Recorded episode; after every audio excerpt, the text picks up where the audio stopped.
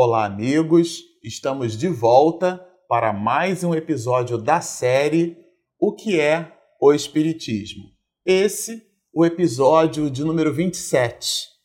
Bom, se vocês se recordam, aqueles de vocês é, que está acompanhando as séries desse, os episódios dessa série aqui no canal, nós estamos estudando o que é o Espiritismo, mais especificamente é um momento onde Kardec faz o registro do diálogo daquele a quem ele chamou de visitante, e a gente observa porque o homem visita a, a moradia de Kardec, visita o lar de Kardec e estabelece com ele um, um, um diálogo é, com vistas ao convencimento. Esse homem que Kardec chama de visitante ele tem por objetivo participar de uma reunião mediúnica, uma reunião de efeitos medianímicos, e nesse processo ele então, observando a fenomenologia, diz para Kardec que ele estaria então absolutamente convencido. E Kardec estabelece aqui uma série, um conjunto enorme de raciocínios. Um deles que nós vimos em episódios anteriores é o fato de que a apreciação de um fenômeno sem o estudo, sem a análise conceitual desse mesmo fenômeno, é um certo empobrecimento do fato.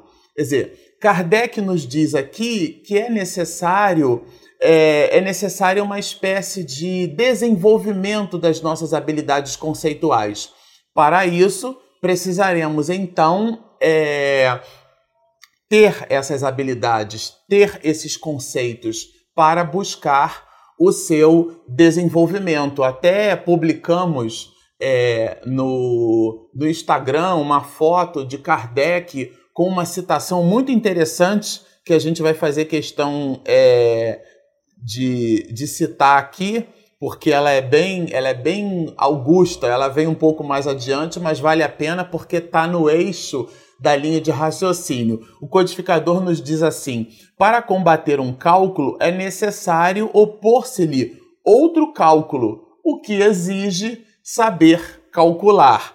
Isto é, às vezes nós nos colocamos doutos numa determinada é, é, ciência ou num determinado conceito, enfim, e de verdade temos um, um conhecimento raso sobre aquele assunto, mas nos colocamos como o próprio homem vai citar aqui, né? Ex professo, que é uma expressão em latim que significaria assim, é com um domínio daquele assunto, com uma cuidade muito grande sobre aquele tema, como se fosse um, um alguém com, com alta capacidade de versar sobre aquele tema. E esse homem, esse visitante, diz isso para Kardec. Ele diz que vai é, que o objetivo dele em participando dessas reuniões é não tão somente o convencimento, mas ele diz assim: olha, eu estou buscando publicar um livro. E na leitura desse livro as pessoas se convencerão de que isso daí, isso que ele chama é o espiritismo, é uma falácia, né? E Kardec coloca justamente é, a reflexão de que se ele se, se coloca se põe na condição de ex-professo, ele então, isto é, com todo o conhecimento sobre um assunto, ele fez o estudo, ele fez a análise, ele fez o exame desse mesmo trabalho, dessa mesma ciência do espiritismo, no caso, em tela, e com isso daria a ele a condição, o direito de versar sobre um assunto porque ele conhecia o assunto, né? É, é importante destacar que esse diálogo ele continua depois é, do homem dizer a Kardec, Kardec concluir mesmo na, nesse processo de dialética, né, que é, todo espiritista seria então um louco. E o próprio Kardec, nós citamos isso no episódio anterior, falei, bom, já que você me considera o louco, eu tenho uma reserva em passar a minha insanidade para você, já que você considera o espiritismo uma loucura. Mas tudo aquilo que a opinião pública amealha de uma certa forma, né, ela se sustenta como verdade ao longo do tempo. E ele, o próprio codificador, vai nos dizer aqui que o Espiritismo tem então encontrado milhares de adeptos num curto espaço de tempo. E que então, se todas aquelas informações e proposições é, expedidas pelo Espiritismo fossem mentiras, certamente o tempo não sustentaria-as. E com isso, o Espiritismo seria enquadrado na posição de mentiroso. E só o tempo, diz-nos Kardec, seria capaz então de citar, de mostrar, de promover a verdade e ou a mentira a respeito do Espiritismo. Mas o homem, ele, ele vai dizer aqui é, exatamente o seguinte, né? É, tenciono publicar um livro em que me proponho demonstrar, como a gente citou, ex professo, a minha opinião sobre o que considero um erro. E como esse livro deve produzir efeito, dando um golpe no espiritismo, olha a metáfora que ele usa. Eu deixaria de publicá-lo caso ficasse convencido da realidade da vossa doutrina. Então aqui o homem é, é uma espécie, gente, eu vou confessar a vocês, quando eu li isso aqui, eu fiquei pensando assim, o homem está ameaçando Kardec, né? Do tipo, olha, eu participo da sua reunião e em participando da reunião eu seria até capaz de nem publicar o meu livro. E como ele coloca, é uma metáfora dura, mas é o visitante dizendo isso, esse meu livro seria um golpe no espiritismo. Mas Kardec não se abala muito com isso não. Muito pelo contrário, ele vai dizer que o homem, ele, ele se sentiria, ele Kardec, né? Se o homem não publicasse a obra, então o codificador, eu sentiria que ficasseis privado do que vos pode proporcionar um livro que deve produzir tanto efeito. Quer dizer, é, Kardec não dá muita pelota para esse assunto, mas continua. Além disso, diz-nos o codificador. Não tenho interesse algum em impedir a sua publicação. Ao contrário, desejo-lhe grande circulação, porque assim ele nos servirá de prospecto e anúncio. Isto é, nós nos recordamos quando lemos isso aqui, a gente já citou em episódios anteriores dessa série, justamente o, Alto de Fé de Barcelona, onde na Espanha o poder eclesiástico da época ordenou que se queimassem muitos livros, livros que Kardec fazia o translado de um porto para o outro. E lá em Barcelona, muitos livros foram, foram queimados, livros da codificação e alguns outros livros interpretados pela igreja à época como sendo pensamentos contrários à ideia da própria religião. É, esses livros, muitos dos livros em, em tendo sido queimados, despertaram nas pessoas a ideia para o espiritismo, porque a igreja os censurou. Então as pessoas ficaram pensando assim: ué, mas que religião é essa? Que doutrina é essa? Que corpo de conhecimento é esse que a igreja ela está querendo rechaçar? Isso despertou nas pessoas o interesse. É aquela censura, é como alguém que chegasse para um filho e dissesse o seguinte: Olha, eu gostaria, meu filho, que você não abrisse a porta desse armário. E a criança, obviamente, vai ficar muito curiosa para entender, perceber e saber o que é que tem dentro do armário lá que o pai resolveu trancar e deu ao filho uma ordem expressa para que não fosse aberto. Então despertou o interesse, despertou a curiosidade. É por isso que Kardec cita aqui no diálogo que ele chama isso de prospecto. É como se alguém estivesse panfletando em favor do próprio Espiritismo, muito embora o livro condenasse a doutrina. Isto é, Kardec não se abala em momento nenhum com esse propósito. E ainda cita mais. A questão dos espíritos é, por outro lado, palpitante e de interesse. Ele vai dizer que choca a tal ponto que as pessoas, percebendo essa dinâmica da comunicabilidade dos espíritos, da sobrevivência da alma de junção molecular, quando nós dissemos que um parente amigo, que um filho, que um irmão, Emmanuel vai nos dizer que a, a, ausência de um ente querido é uma das dores mais pungentes que a alma humana visita. Então, essa ausência não é a perda, que nós perdemos uma chave, um lápis, uma borracha, é, é uma caneta, mas as pessoas morrem ou desencarnam. E o processo de desencarnação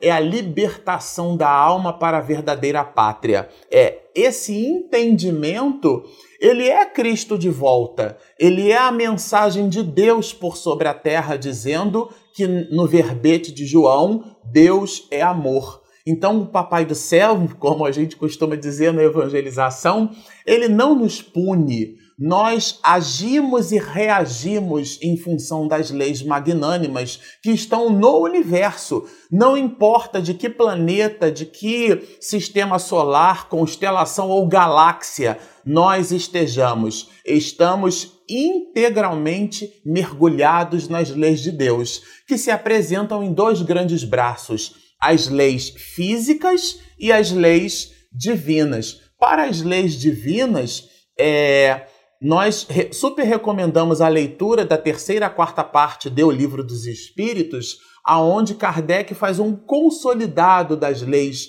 divinas. E as leis físicas, materiais ou físicas, são aquelas que nós estamos descortinando, estamos descobrindo. Descobrir é tirar o que está coberto. O homem não inventa leis, ele as descobre, ele constrói uma espécie de acuidade para perceber essas mesmas leis. Mas por uma coisa ou por outra, o Espiritismo produz uma linha de raciocínio através da imortalidade da alma, fazendo-nos perceber um Deus justo, um Deus magnânimo. Aliás, na questão 13 do Livro dos Espíritos, vamos encontrar essa virtuose de Deus num grande binômio: justiça e bondade e uma conjunção aditiva. Ele é ao mesmo tempo justo e bom. Porque no nosso processo de relações humanas, nós não conseguimos sequer sermos equânimes, quiçá justos. Mas Deus, ele consegue ao mesmo tempo ser justo e bom. Porque às vezes, quando fazemos o movimento da bondade, faltamos com a justiça e às vezes, como mão de ferro,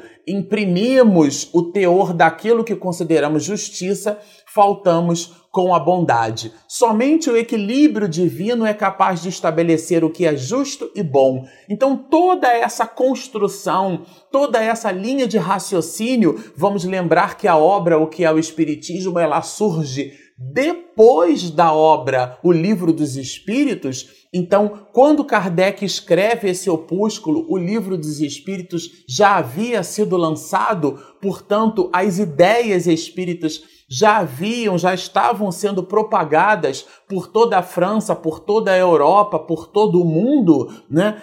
É, algumas, muitas pessoas já se tornavam adeptas do Espiritismo porque encontravam nessa leitura, encontravam nessa obra todas as informações necessárias. Era como se fosse assim uma espécie de eureka. Nossa, entendi, descobri o processo, era isso que eu buscava todo o tempo.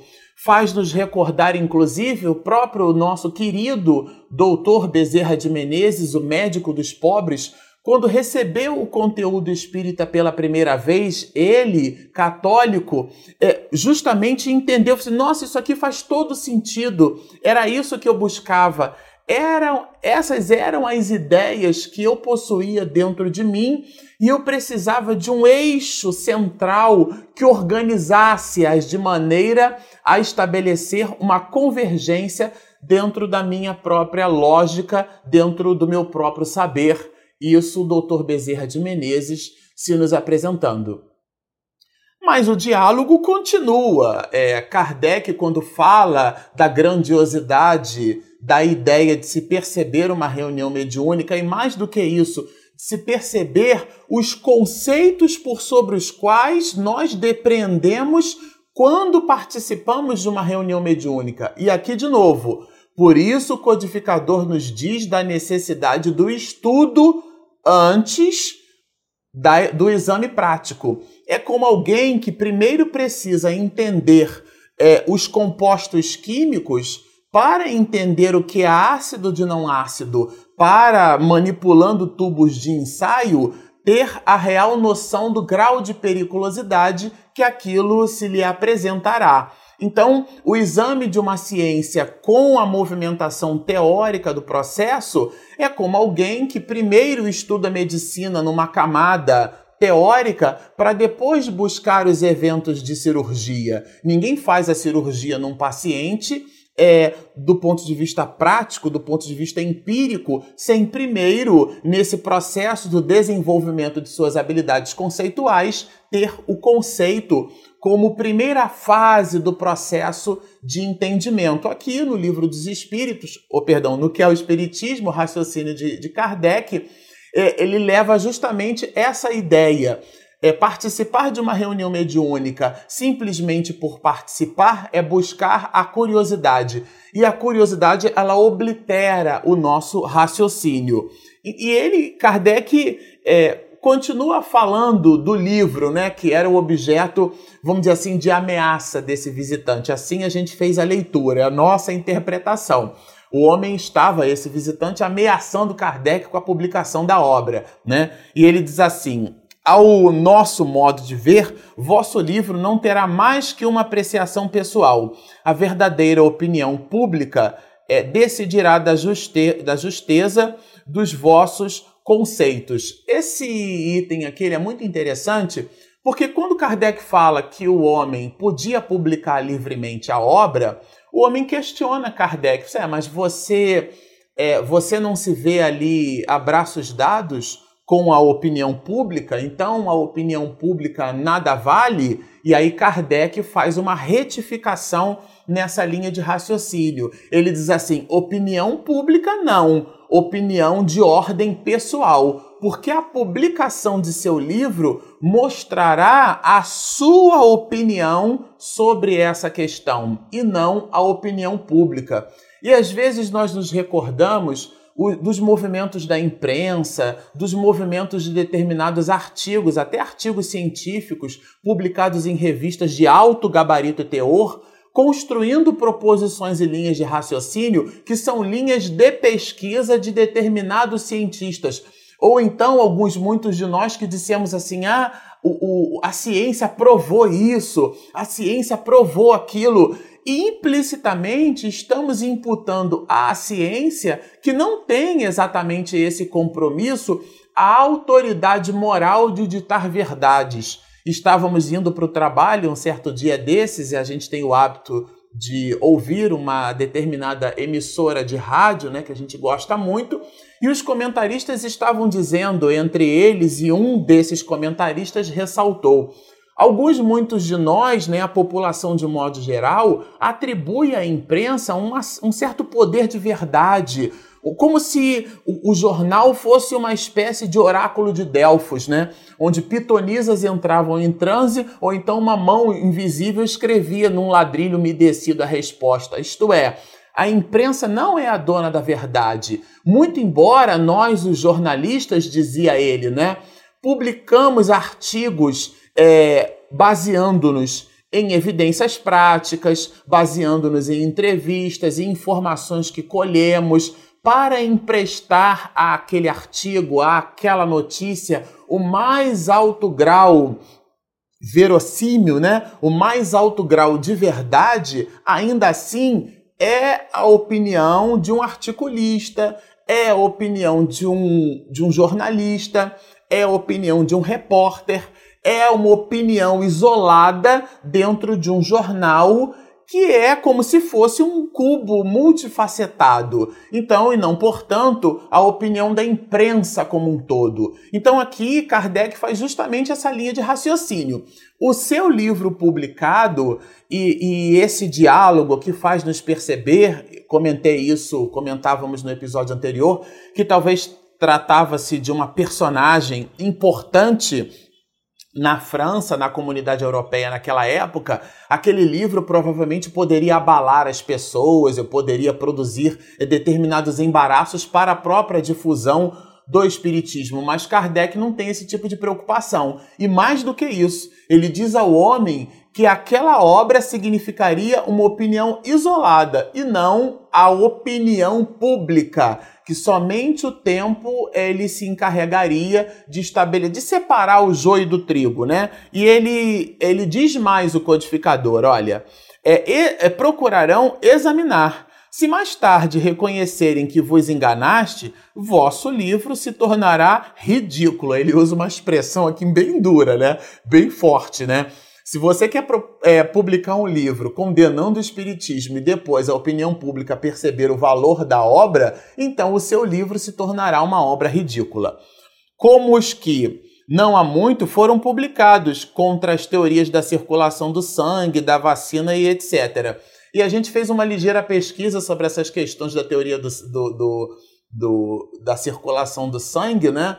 E, e, naquela época a comunidade científica não tinha a, a ideia da importância da respiração no processo de oxigenação do próprio sangue.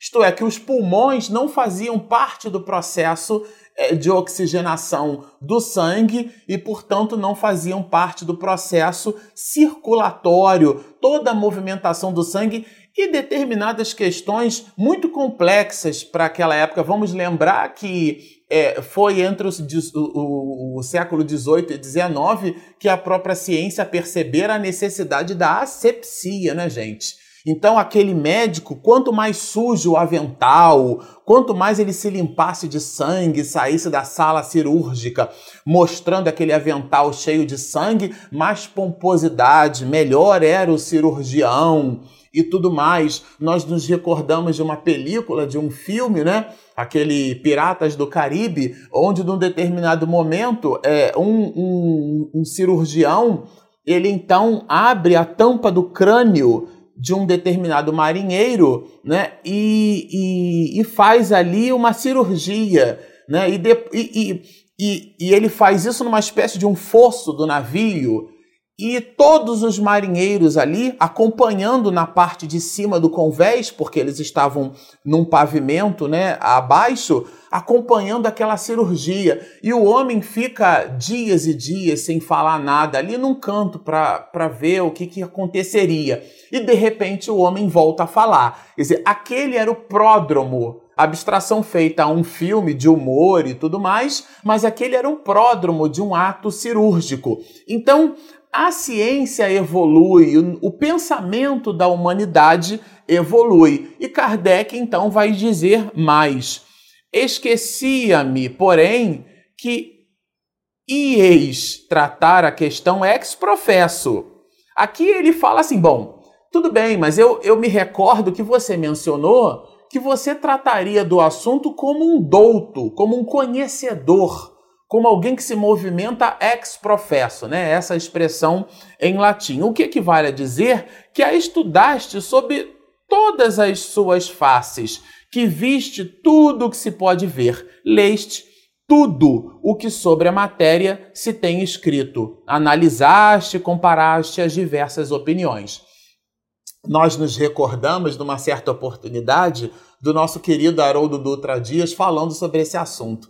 Ele, dentro da sua linha de raciocínio, estabelecia a seguinte reflexão: É impressionante como o ignorante tem certeza de tudo dizia ele. Então a pessoa que é ignorante no determinado assunto, quando você faz uma pergunta para ela, tudo ela responde, tudo ela tem a resposta imediata, ela não pondera, ela dá uma resposta ali a queima-roupa, como se tivesse doutorado no assunto, isto é, fosse um douto naquela ciência. Lembrando que a expressão douto é aquele que tem a capacidade de ensinar. Então, alguns, muitos de nós nos movimentamos assim é, é, estabelecendo linhas de relações, visitando questões profundas da humanidade no seu aspecto antropológico, sociológico, moral e ético, de alta profundidade, mas numa visão muito rasa, sem ter lido nenhuma obra, sem ter lido nada. Então, muitas pessoas questionam o Espiritismo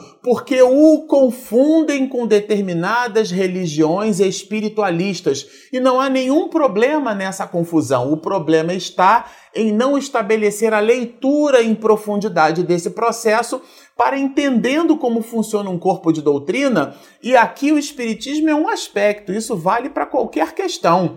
Tem gente que não sabe cozinhar e fala sobre cozinha. Tem gente que não sabe é, língua portuguesa e fica apontando erros gramaticais e que na verdade não são erros gramaticais, são licenças da própria língua que a pessoa as desconhece. Então, por uma coisa ou por outra, aqui o codificador nos lembra, nos diz e, e nos, nos faz recordar da nossa necessidade do estudo. Isso é muito importante. Por isso, lembrou-nos o codificador que antes de examinar um fato medianímico, se faz necessário o seu próprio estudo para que o exame tenha o nível de profundidade que se espera. Bom, ficamos por aqui. Como vocês observam, a obra é maravilhosa. Kardec estabelece vários raciocínios para a vida, né? não só para o estudo do espiritismo, para que a gente, para que nós, né, não nos adiantemos em raciocínios precipitados, para que nós façamos a nossa ponderação, para que o exame de determinadas obras aconteçam de verdade a partir do exame efetivo das obras, para que a gente tenha uma certa, vou colocar entre aspas, autoridade no exame desse assunto. Fica então o convite à reflexão nesse episódio.